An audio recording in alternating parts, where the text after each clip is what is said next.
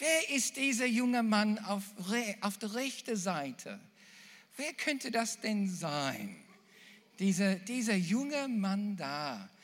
Na, lass mir, dir dann, lass mir euch dann ein bisschen erzählen über diese, diese junge Bursch auf Davids linker Seite. Ja, er wurde, ich, ich glaube, er, er wurde mit Achsen Jesus vorgestellt. Und er hat sich durch seinen Papa bekehrt, so wie ich es in Erinnerung habe. Dann werde er, dann wurde er eine Sarah Uva aus unserer Jugend vorgestellt. Dann wurde es Sarah vorgestellt. Und ihn hat er geheiratet, also sie hat er geheiratet. Er wurde der junge erwachsene Arbeiter im Jesushaus vorgestellt und ist der Mitarbeiter hier gewesen, geworden. Er wurde dem Prinzip der vollzeitigen Dienst und Berufung vorgestellt. Und das hat er angenommen. Er wurde der Elim Bible College in Großbritannien vorgestellt. Und da hat er sich angemeldet und hat sich in Theologie ausbilden lassen. Er wurde den Derby City Church vorgestellt. Und da ist er Co-Pastor gewesen. Viele Jahre. Und stellt es euch vor, der, der oben ist, ist heute hier in der ersten Reihe. Lass uns ihn einfach begrüßen.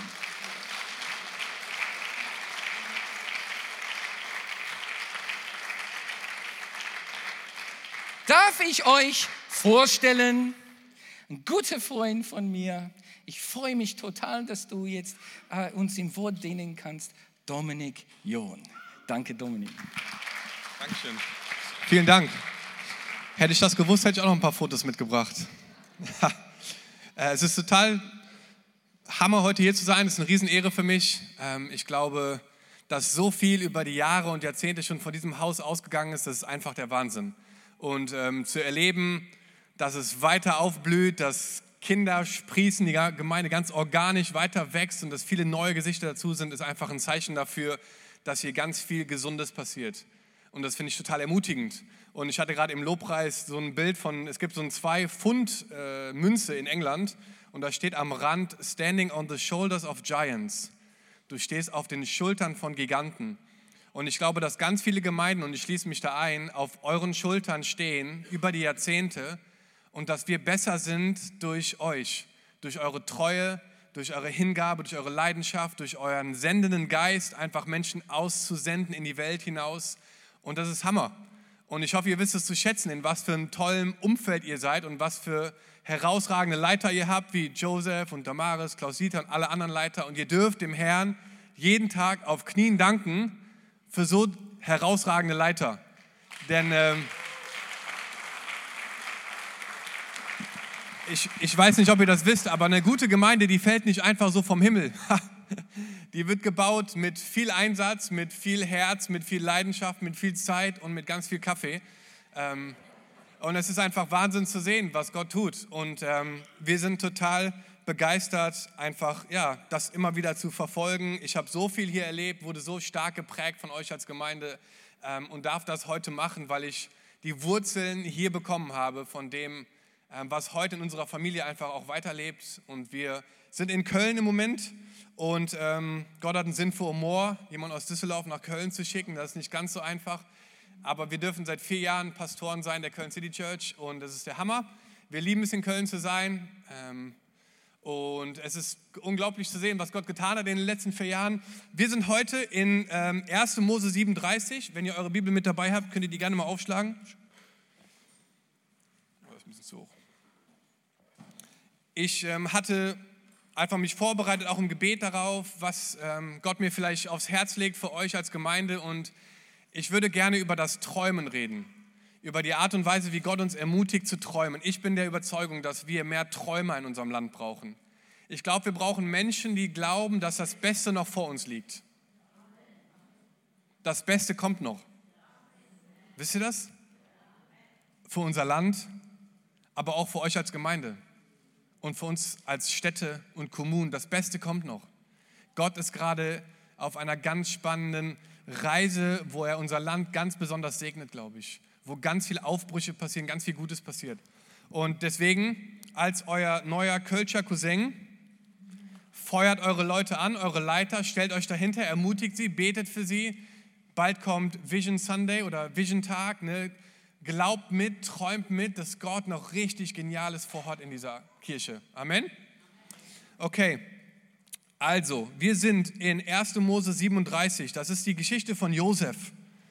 Und es ist einfach ähm, der Hammer zu sehen, wie Gott zu ihm geredet hat in so jungen Jahren. Wisst ihr, wir, wir treffen uns nicht sonntags, weil wir irgendwie nicht wissen, was wir zu tun haben, sondern wir treffen uns Sonntag, weil wir glauben, dass Gott in einem Augenblick zu uns reden kann, das uns nachhaltig verändert, vielleicht sogar für den Rest unseres Lebens.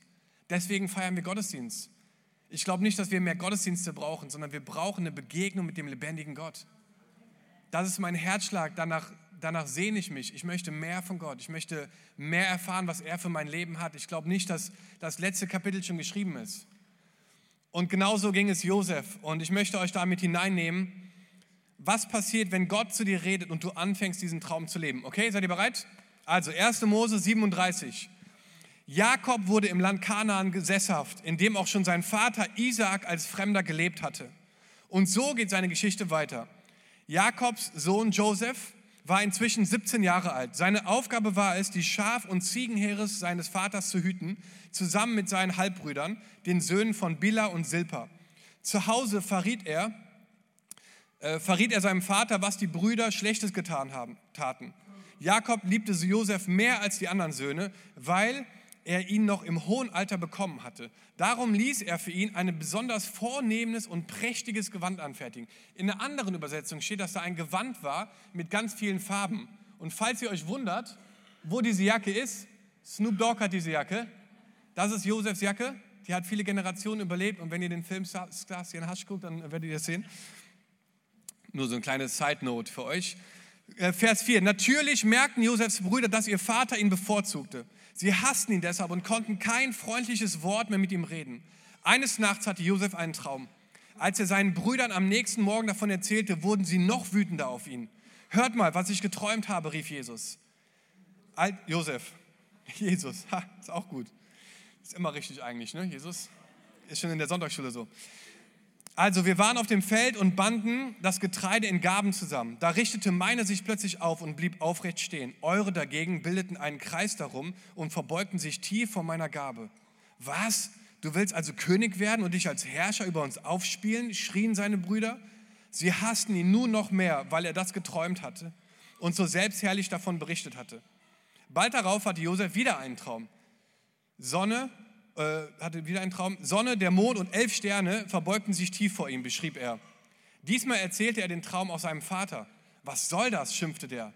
Bildest du dir etwa ein, dass wir alle, deinen Vater, deine Mutter und deine Brüder, uns dir unterwerfen?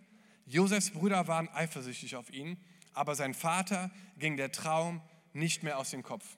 Ich würde gern beten, bevor wir da einsteigen. Jesus, wir danken dir für dein Wort und wir danken dir, dass dein Wort lebt und dass dein Wort die Wahrheit ist. Und ich bete, dass du heute zu uns redest, Herr. Wir beten, dass du uns heute veränderst, Herr, dass wir diesen Raum anders verlassen, als wir ihn betreten haben.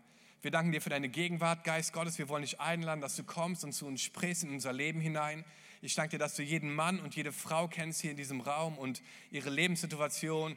Und wir beten einfach, dass du deinen Segen heute reich ausgießt und dass du am 4.11. zeigst, wer wirklich dein favorisiertes Fußballteam ist. In Jesu Namen. Und alle sagen Amen. Ist schon lange her, ne, dass Fortuna gegen Köln gespielt hat. Ich werde im Stadion sein, vielleicht hier auch. Okay, nur ein oder zwei. Josef war 17. Er war 17 Jahre. Du kannst mal ganz kurz gedanklich zurückgehen an den Moment, wo du 17 warst. Oder ist hier vielleicht jemand gerade 17? 17 Jahre? Nee? Da hinten? Du bist 17? Hammer. 17 Jahre. Ist bei den manchen schon ein bisschen was her, bei den anderen nur ein paar Jahre. Josef war 17 Jahre. Ich habe heute Morgen mit meinem Vater geschrieben, weil mein Vater hat sich am 13.05.1977 um 19.30 Uhr hier im Jesushaus für Jesus entschieden. Und er war 17 Jahre. Und dann dachte ich, das passt doch Hammer.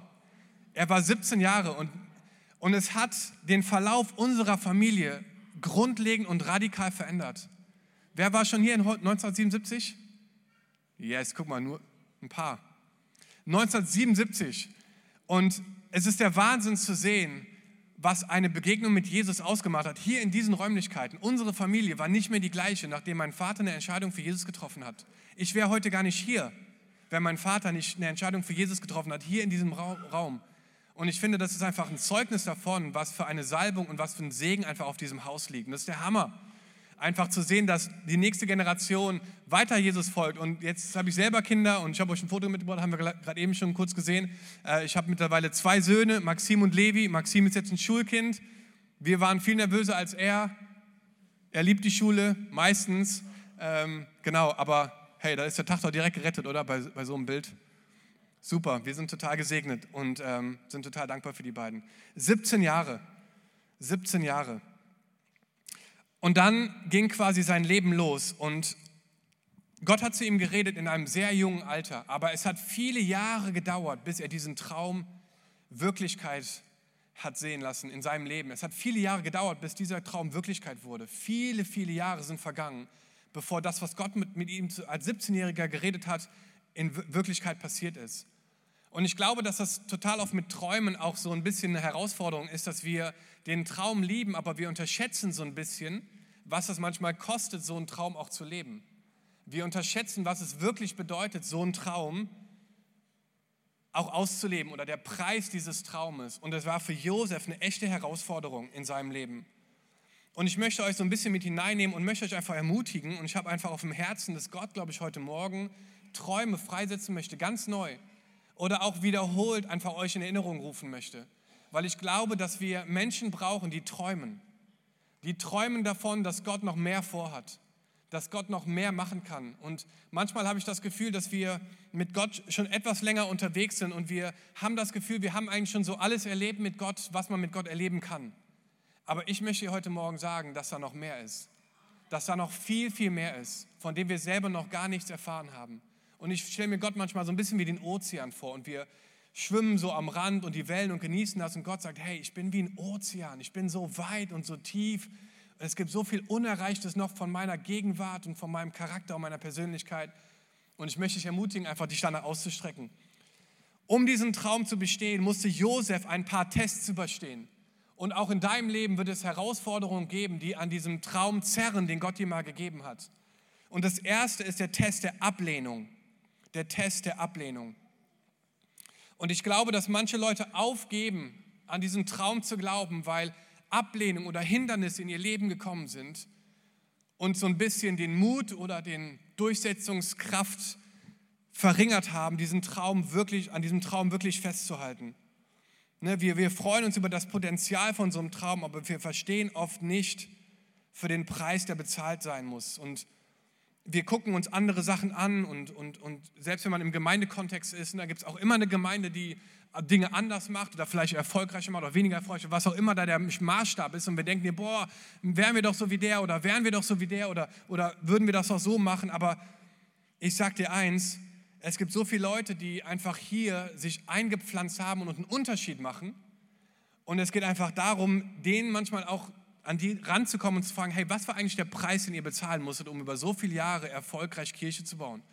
Ne, um über so viele Jahre erfolgreich Leute hochzuziehen und auszusenden. Und da gibt es einen Preis, den Leute bezahlt haben dafür. Einen Preis der Hingabe und der Treue und des Commitments, des Einpflanzen, des Mithaderns und Mitbetens. Und deswegen ist es etwas, was wir immer wieder unterschätzen, glaube ich. Und Josef war der Sohn von Jakob und er war einer der letzten Söhne, die, die Jakob bekommen hat. Und ich finde, dass so Erstgeborene, die haben es schon schwieriger als die, die so Nachzügler sind, oder? Wer ist Erstgeborener hier heute Morgen? Ja, seht sie euch an. Augenringe,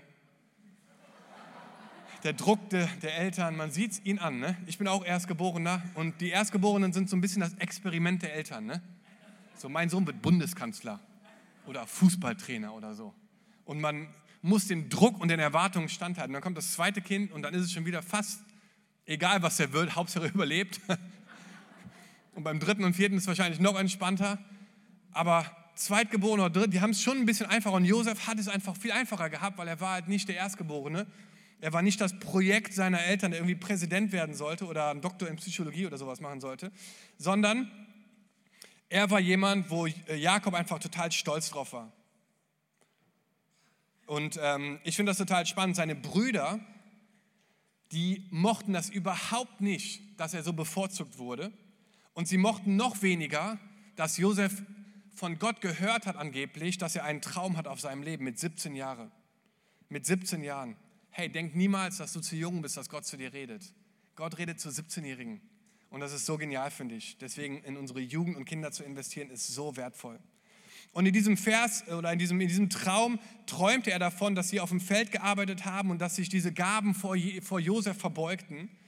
Und ich glaube, im Nachhinein war es so nicht wirklich schlau, das weiterzuerzählen. Ich meine, er war 17 Jahre, er war relativ unerfahren. Ich glaube nicht, dass es eine gute Idee war, das weiterzuerzählen. Und in Vers 2 steht hier, zu Hause verriet er seinem Vater, was die Brüder Schlechtes getan haben. Ich meine, das war eine Petze. Ne?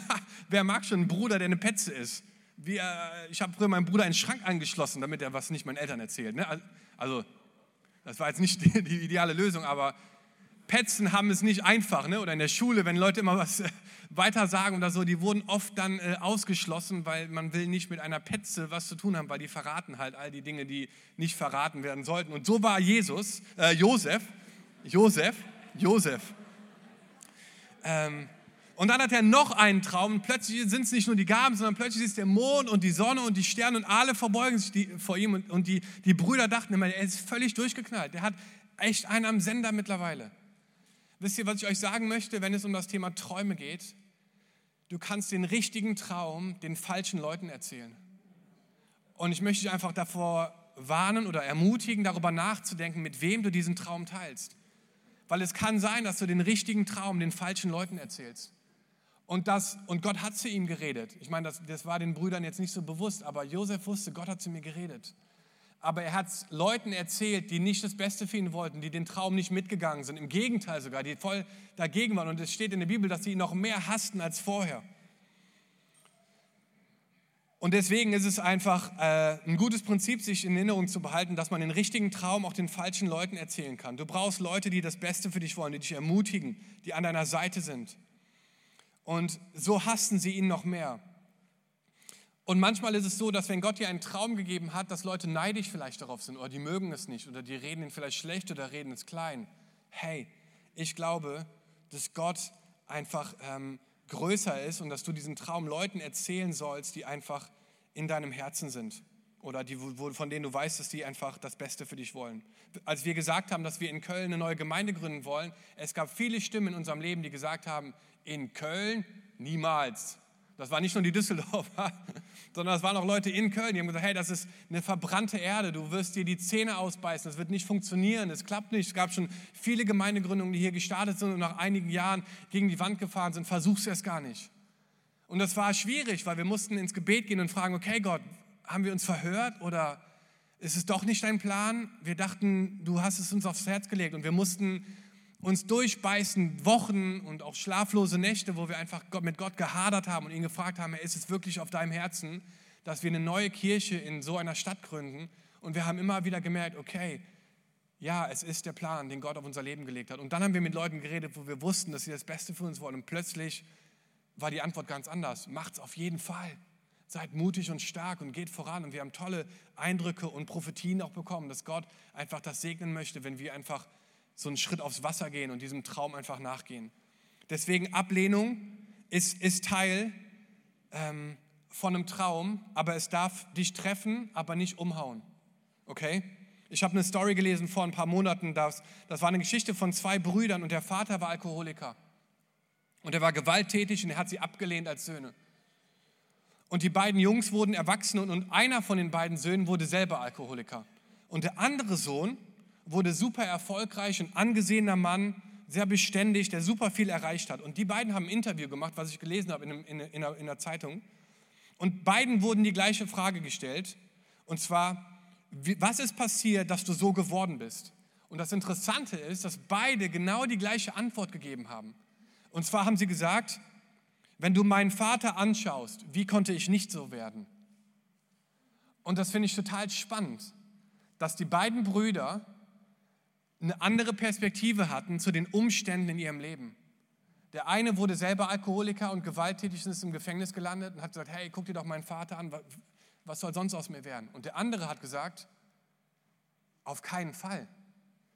Und ich möchte euch sagen, du kannst die Umstände in deinem Leben nicht bestimmen, aber du kannst bestimmen, wie du auf sie reagierst. Und es gibt Dinge in unserem Leben, die sind super herausfordernd, die reißen uns den Boden unter den Füßen weg.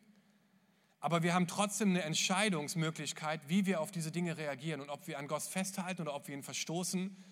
Und ich möchte euch einfach ermutigen, dass Gott treu ist und dass er einen Plan hat, auch wenn wir ihn selber nicht verstehen manchmal. Und deswegen möchte ich dich ermutigen. Nur weil Leute gesagt haben, dass, dass du nicht benötigt oder dass du nicht hast, was benötigt ist, oder weil Leute gesagt haben, dass du nicht qualifiziert, qualifiziert genug bist, heißt es noch lange nicht, dass Gott das auch so sieht. Wisst ihr, wir sind als allererstes Kinder Gottes. Das ist unsere Bestimmung. Bevor wir irgendwas anderes sind, sind wir Kinder Gottes. Und das kann uns keiner wegnehmen. Das kann uns keiner wegnehmen. Und ich glaube, ich möchte dich einfach ermutigen, einfach diesen Traum, den Gott in dich gelegt hat, weiter reifen zu lassen. Ähm, um einfach daran festzuhalten, selbst wenn Ablehnung kommt, dass Gott diesen Traum in dich hineingelegt hat und euch in, als Kirche vielleicht auch als ganze Gemeinde, dass Gott was in euch hineingelegt hat, was er noch weiter auch ausbauen wird in den nächsten Jahren. Eine zweite Story. 1962 hat der Psychologe Viktor Görzel und seine Frau Mildred ein Buch veröffentlicht, wo sie die Kindheit von 700 berühmten Persönlichkeiten im 20. Jahrhundert analysiert haben. Gradles of Eminence heißt das Buch. Und die Voraussetzung war, um einer der 700 zu werden, dass mindestens zwei Biografien über deine Person geschrieben wurden und dass du einen positiven Einfluss auf die Gesellschaft hattest. Das waren Leute wie Rockefeller, Henry Ford, äh, Roosevelt, Marie Curie, Louis Armstrong und so weiter. Und die, die, das Ehepaar äh, Grötzel fand heraus, dass weniger als 15 Prozent von diesen 700, weniger als 15 Prozent, ähm, in guten Elternhäusern aufgewachsen ist. Also von den 700, über 75 Prozent sind in Familien groß geworden, die erhebliche Probleme hatten, wie Armut und Gewalt und Alkohol und, und, und, und Missbrauch. Und in diesem Buch schreiben die, der normale Mensch ist kein Kandidat für die Hall of Fame. Und ich möchte dir heute Morgen sagen, dass das Ding, was du gedacht hast, was dich disqualifiziert, vielleicht genau das Ding ist, was dich qualifiziert für den Traum Gottes in deinem Leben das Ding, wo du dachtest, hiermit kann Gott nichts anfangen, ist vielleicht genau das, was Gott nutzen möchte, um seinen Traum einfach Realität werden zu sehen in deinem Leben. Und ich möchte dich einfach ermutigen damit, dass du dich nicht von den Umständen und das, was in deinem Leben passiert ist, beeinflussen lässt, sondern dass du auf das schaust, was Gott in deinem Leben vorhat. Und Gott benutzt Menschen, um sein Reich zu bauen. Er benutzt unseren Mund, unsere Hand und unsere Füße, weil er liebt die Beziehung mit Menschen. Und er liebt es mit Menschen unter, er liebt es Menschen Träume und Visionen zu geben. Er liebt es, wenn Leute einen mutigen Schritt machen, wenn wir sagen, hey, wir geben uns nicht zufrieden mit da, wo wir sind. Wir wollen weiterkommen. Wir wollen mehr erreichen. Wisst ihr, es gibt in Düsseldorf noch zehntausende Menschen, die Jesus nicht kennen. Deswegen machen wir weiter, weil wir eine Sehnsucht haben, dass Menschen mit Jesus in Verbindung kommen. Das ist unser Auftrag. Deswegen sind wir, das ist unser Traum. Und deswegen möchte ich dich gerne ermutigen. Und diese Ablehnung formt dich und macht dich stärker. Und genauso hatte Josef das auch und er wurde verkauft in die Sklaverei ähm, und war 13 Jahre im Gefängnis. 13 Jahre. Aber bevor er ins Gefängnis kam, musste er einen weiteren Test bestehen und das ist der Test der Versuchung. Der Test der Versuchung. Er wurde in den Brunnen geworfen und als Sklave verkauft in den Palast von Potiphar. Und das ist der Hammer, weil es steht hier in der Bibel, dass ihm alles glückte, was er unternahm und dass Potiphar gesegnet wurde, weil Josef da ist. Wisst ihr, Potiphar kannte Gott gar nicht, aber er kannte Josef. Und ich glaube, dass Menschen in deinem Leben sind, in deiner Nachbarschaft vielleicht gerade sind, in deiner Arbeitsstelle, in deinem Haus, wo du lebst, die Gott nicht kennen, aber sie kennen dich. Und du bist Jesus, du bist der Pastor deines Hauses. Du bist der Pastor deiner Abteilung. Wir als Pastoren oder so, wir können gar nicht in deine Abteilung gehen und den Menschen von Jesus erzählen, aber du bist da gesetzt, um einen Unterschied zu machen. Nicht einfach nur um Geld zu verdienen. Klar müssen wir das auch, aber ich glaube, dass Gott dich gesetzt hat, um Einfluss zu nehmen, um einen Unterschied zu machen. Und dass Gott dich da, und Potiphar wurde gesegnet durch Josef. Absoluter Hammer, finde ich richtig stark. Ähm, yes, genau. Josef war ein Sklave, aber er war gesegnet, weil der Herr auf seiner Seite war. Und das kann uns keiner wegnehmen, dass Gott in uns lebt. Der Geist Gottes ist in uns. Ich habe letztens hat mich jemand gefragt, hey Dom, was passiert eigentlich, wenn du deine Stimme verlierst als Prediger? Ha, ist eine gute Frage. Wie würde mein Christsein aussehen, wenn ich morgen meine Stimme verlieren würde? Und ich habe einen begleitet vorletztes Jahr, der seine Stimme tatsächlich verloren hat. Es ist ein super schwieriger und schmerzhafter Prozess. Und ich musste tief graben und denken, okay, wie würde sich mein Leben eigentlich verändern? Und es würde sich auf jeden Fall verändern, weil ich könnte nicht mehr predigen zum Beispiel oder reden. Aber was würde sich von dem Auftrag ändern, den Jesus in mein Leben gelegt hat? Und wisst ihr was? Gar nichts. Ich würde mir, keine Ahnung, einen Sack zu essen schnappen und durch die Straßen gehen und Leuten so die Liebe Gottes zeigen. Weil der Auftrag und der Ruf in meinem Leben, dass Menschen Gott begegnen, so groß ist, dass er selbst meine Stimme übersteigt und ich einfach so tief einfach das Bewusstsein in meinem Herzen habe, dass Gott mich gebrauchen kann, egal in welchen Umständen, weil sein Geist in mir lebt. Es steht in der Bibel, dass der Geist, der Jesus von den Toten auferweckt hat, in uns lebt. Das macht uns zu unglaublich gefährlichen Christen, die wirklich was bewegen können. Jetzt, jetzt habe ich mir hier einen, sorry, ich ersetze es. genau. Und dann kommt die Frau von Potiphar. Und er musste einen weiteren Test äh, einfach überleben oder bestehen, und zwar der Test der, der Versuchung. Und Potiphar, Potiphars Frau, hat ein Auge auf ihn geworfen. Es war ein gut aussehender junger Mann. Und es steht hier in Vers 7, Josef sah sehr gut aus. Schon mal ein schöner Vers, ne? Darum hatte Potiphas Frau mittlerweile ein Auge auf ihn geworfen. Schlaf mit mir, forderte sie ihn auf. Also die kam direkt zur Sache, ne? Da war kein Flirten oder so, sie war direkt das, was sie da machen wollte. Und Josef musste eine Entscheidung treffen.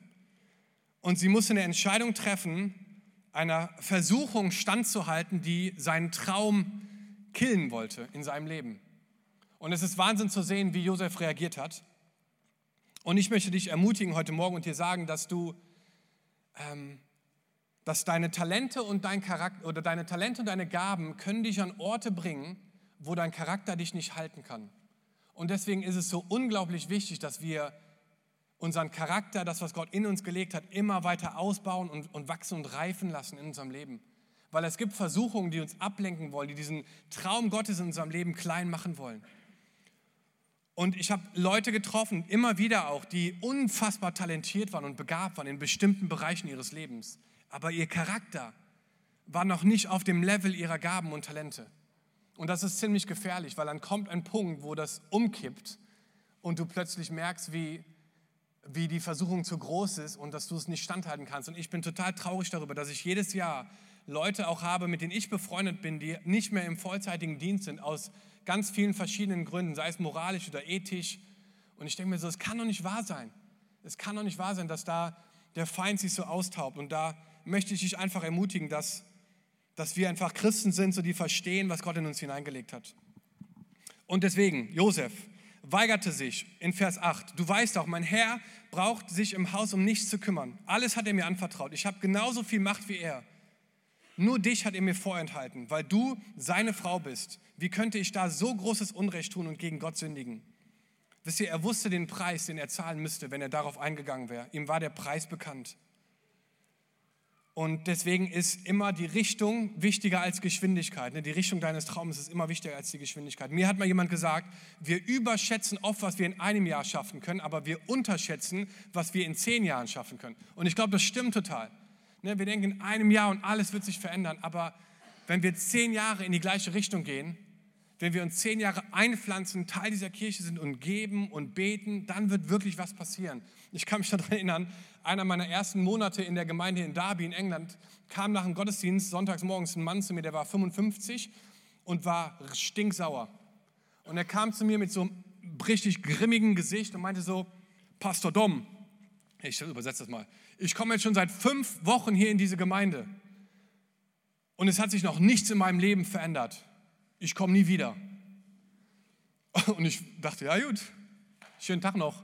So war in dem, Moment nicht wirklich jetzt super pastoral in dem Moment, weil ich dachte mir, ich verstehe jetzt gerade gar nicht den Kontext. So. Ich bin auch wahrscheinlich nicht so der idealste Person dafür, aber Gott sei Dank war neben mir einer der Ältesten, der gesagt hat, Entschuldigung, Entschuldigung, weil ich habe den eigentlich relativ schnell abgewimmelt, ich hätte mir wahrscheinlich Zeit nehmen sollen, ich arbeite auch daran, ihr könnt gerne für mich beten in diesem Bereich.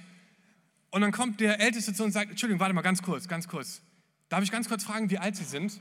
55. ach, sie sind 55. Das heißt, es hat 55 Jahre gedauert, bis sie jetzt an diesem Zeitpunkt angekommen sind. Und sie glauben wirklich, dass in fünf Wochen sich alles verändert? Darf ich Sie ermutigen?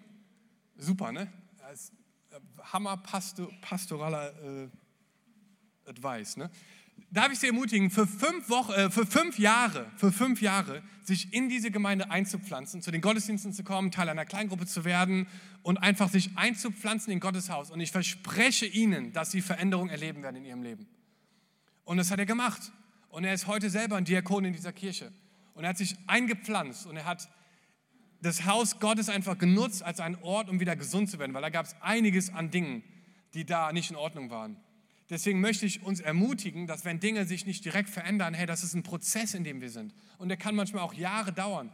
Ne, wenn es 55 Jahre gedauert hat, dann wird sich nicht alles in fünf Wochen ändern. Aber pflanz dich ein, sei Teil von dem, was Gott hier tut. Und du wirst sehen, dass Gott den Traum, den er in dich hineingelegt hat, verwirklichen wird. Potiphas, Potiphas Frau ließ aber nicht locker. Sie packte ihm an den Gewand und er riss sich los und nee, ihr kennt die Geschichte oder manche vielleicht auch nicht, aber er wurde dafür 13 Jahre ins Gefängnis geworfen. 13 Jahre, wo er festhalten musste. Dankeschön. Ich kann einfach meine Jacke ausziehen. Ganz kurz, ja?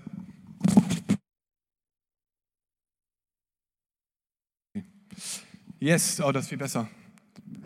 Ich weiß nicht, ob es der Heilige Geist ist oder die Scheinwerfer. Sehr cool. Und er, und, und er war 13 Jahre im Gefängnis. Er war 13 Jahre im Gefängnis und musste diesen Traum, den Gott in ihn hineingelegt haben, am Leben halten. Und das finde ich unfassbar, dass er 13 Jahre lang, 13 Jahre lang im Gefängnis war. Und das ist der absolute Wahnsinn. Und ich möchte euch einfach ermutigen heute Morgen, dass ich glaube, dass Gott Träume in uns hineinlegt oder hineinlegen möchte, die diese Welt verändern. Und er hat auch vielleicht schon Träume in euch hineingelegt. Und ich glaube, dass heute Morgen ein Morgen ist, wo er diese Träume wieder auferleben möchte. Ich hatte in der Vorbereitung einfach den Gedanken, dass hier Leute sind, die musikalisch wirklich begabt sind und gesalbt sind und dass Gott, dir, dass Gott dir Songs geben möchte, dass er sein Herz und sein Charakter in Liedern widerspiegeln möchte. Und ich möchte dich ermutigen, nimm das wahr und schreib und komponiere und, und setz dich davor. Das ist ein Traum Gottes in deinem Leben vielleicht, wo du eine Atmosphäre shiften kannst. Ich fand den Worship heute Morgen total Hammer. Und ich glaube, das ist so ein, eine Chance, eine Atmosphäre zu shiften, dass wir da eine Veränderung erleben in der, in der übernatürlichen Welt, auch durch Anbetung. Ich habe mit einer Frau geredet vor, vor, vor, drei Jahren, vor, vor zwei Jahren über einen Traum, wo ich den Eindruck hatte, dass sie ein Buch schreiben soll. Und ich war vor, vor vier Monaten wieder in diese Gemeinde und sie kam zu mir und hatte was hinterm Rücken und hat gesagt, rat mal, was ich hier habe. Und dann holte sie es hervor und es war ihr Buch, geschrieben und gedruckt. Und gesagt, hey, ich bin dir so dankbar, dass du damals mich ermutigt hast, diesen, dieses Buch zu schreiben. Ich habe diesen Traum schon aufgegeben und hier ist es. Und es ist ein Buch für Kinder gewesen und es sollte die Geschichte von Jesus und dem, den Evangelien einfach Kindern nahebringen. Total tolles Buch. Wisst ihr, Gott hat Sachen in dich hineingelegt. Ich glaube, dass manche hier sind, die so einen intelligenten, cleveren Kopf bekommen haben, dass Gott dich benutzen möchte, Lösungen zu schenken für Probleme in unserer Gesellschaft. Dass du Lösungen bringst. Lösungen für Herausforderungen vielleicht, die sich gerade hier in, unseren, in unserer Gesellschaft tummeln. Ich glaube, dass Gott dich einfach neu ermutigen möchte zu träumen. Weil wisst ihr, Jesus war auch jemand, der einen Traum hatte. Jesus hatte einen Traum. Und zwar war dieser Traum, dass er eine Beziehung wiederherstellt, die kaputt gegangen ist, dass da ein Spalt war zwischen Gott und den Menschen. Und er hat einen Traum gehabt, diesen Spalt zu schließen durch seinen, durch seinen Traum, den er hatte. Und hey, was hat Jesus für Ablehnung erlebt? Was hat er für Versuchungen überwinden müssen, um diesen Traum Wirklichkeit werden zu lassen? Immer wieder 40 Tage in der Wüste und immer wieder sind Leute auch gegangen, seine eigenen Jünger haben ihn abgelehnt. Da gab es eine Stelle, wo, wo steht, hey, wollt ihr mich auch verlassen? Ne, wollt ihr auch gehen? Aber er hat durchgehalten bis zum Schluss. Und als Resultat dürfen wir heute, über 2000 Jahre später, Gemeinde leben. Wir dürfen erleben, dass Gottes Geist immer noch sich auf Menschen ausschüttet, dass Menschen immer noch freigesetzt werden. Das ist das Resultat davon, dass Jesus seinen Traum gelebt hat. Und ich möchte gerne einfach mit einer, mit einer Story oder mit einer Geschichte aus der Bibel enden von Jesus, wo einfach ganz stark deutlich wird, wie sehr er daran interessiert ist, dass wir an unserem Traum festhalten, den Gott uns gegeben hat. Und vielleicht kann die Band auch schon langsam zurückkommen. Ähm, das ist in Markus 8. Ich lese euch das mal vor. Hier steht, und Jesus und seine Jünger kamen nach Bethsaida. Dort brachten die Leute einen Blinden zu ihm. Sie baten Jesus, berühre ihn. Und er nahm den Blinden bei der Hand und führte ihn aus dem Dorf heraus. Da spuckte Jesus ihm auf die Augen, legte seine Hände darauf und fragte ihn, was siehst du? Er blickte auf und antwortete, ich sehe Menschen. Sie sehen aus wie Bäume, die herumgehen.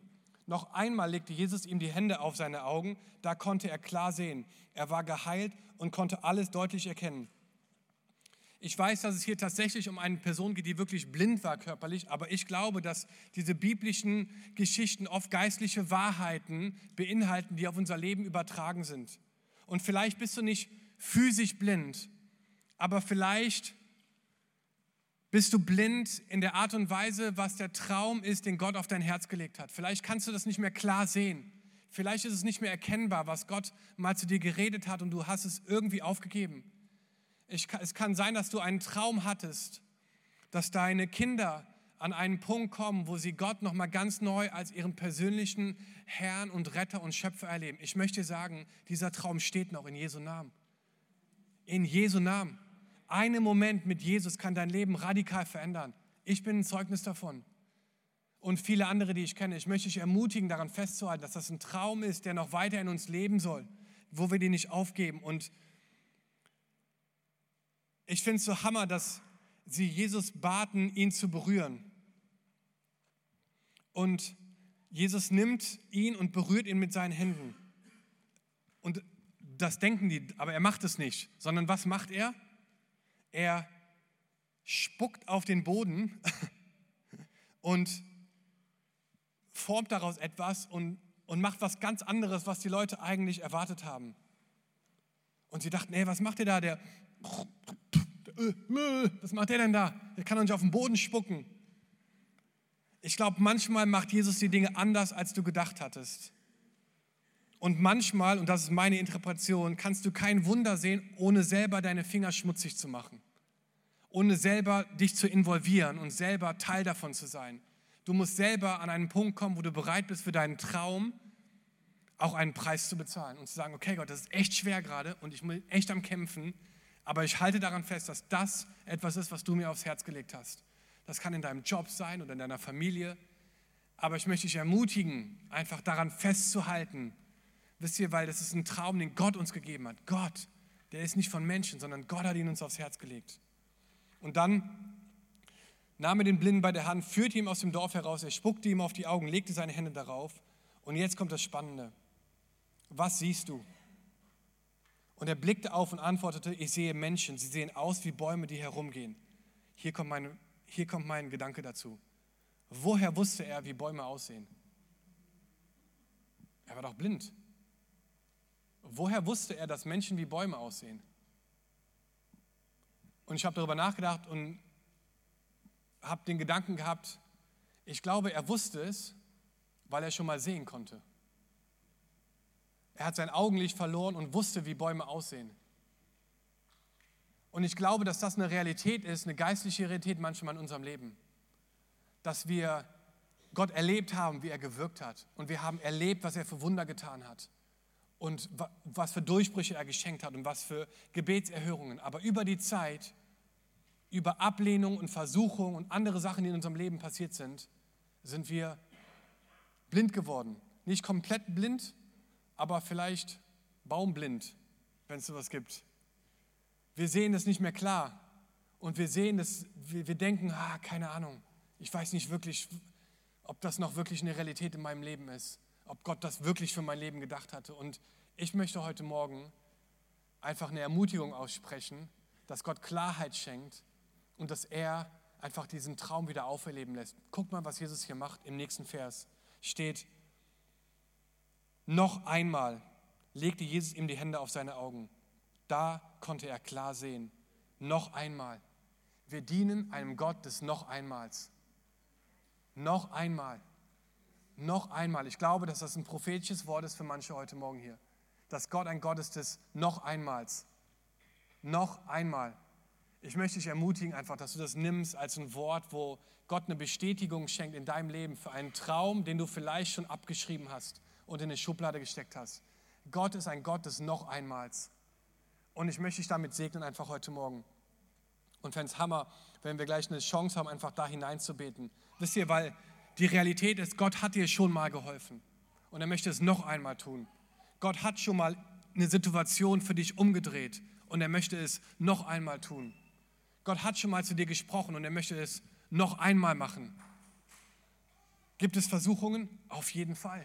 Gibt es Ablehnung? Oh yes, ganz viele davon. Wisst ihr, wie viele Briefe ich bekomme als Pastor von Leuten, die mir sagen, was ich alles anders machen muss, was ich falsch mache, was ich nicht äh, richtig mache? Und ich finde es total schade und es ist immer wieder eine riesen Herausforderung, auch damit umzugehen. Aber es, auch, es sind noch nicht nur Pastoren, es sind auch Leute, die zu uns in die Gemeinde kommen und dann wieder gehen und sagen, hey, ich verlasse die Gemeinde, weil es ist doch nicht das, was ich mir vorgestellt habe und du als Pastor bist auch nicht das, was ich mir vorgestellt habe und es tut mir leid und ich muss gehen. Und ich denke mir immer, warum darf ich nicht mal so einen Brief schreiben? Wo ich sage, hey, ich habe das und das von dir erwartet und du hast leider nicht meinen Erwartungen entsprochen. Sorry, dass du gehen musst. Ich glaube, wir dürfen solche Briefe nicht schreiben, weil Kirche gebaut wird mit den Menschen, die bleiben und nicht mit den Menschen, die gehen. Und deswegen wollen wir gemeinsam daran festhalten, dass Gott einen Traum hat, dass die besten Jahre noch vor uns liegen. Ich glaube, dass wir noch gar nichts gesehen haben von dem, was Jesus im Jesushaus vorhat. Ich glaube, dass Gott Jahre schenken wird, wo eine Ernte hier hineinkommt, wo Menschen hier hinzukommen, weil Leute sind auf der Suche so stark und sie haben so eine Sehnsucht, dass wir gar nicht wissen, wohin mit den Leuten. Weil Gott hat einen Plan und dieser Plan ist, dass Menschen ihn erleben. Und deswegen sind wir hier. Kirche ist für die Menschen, die Jesus nicht kennen. Und deswegen versammeln wir uns. Und deswegen wollen wir einen Ort schaffen, wo, Jesus, wo, wir, wo, wo wir Jesus einladen wollen. Amen. Hammer. Lass uns gemeinsam mal aufstehen. Ich würde gerne beten.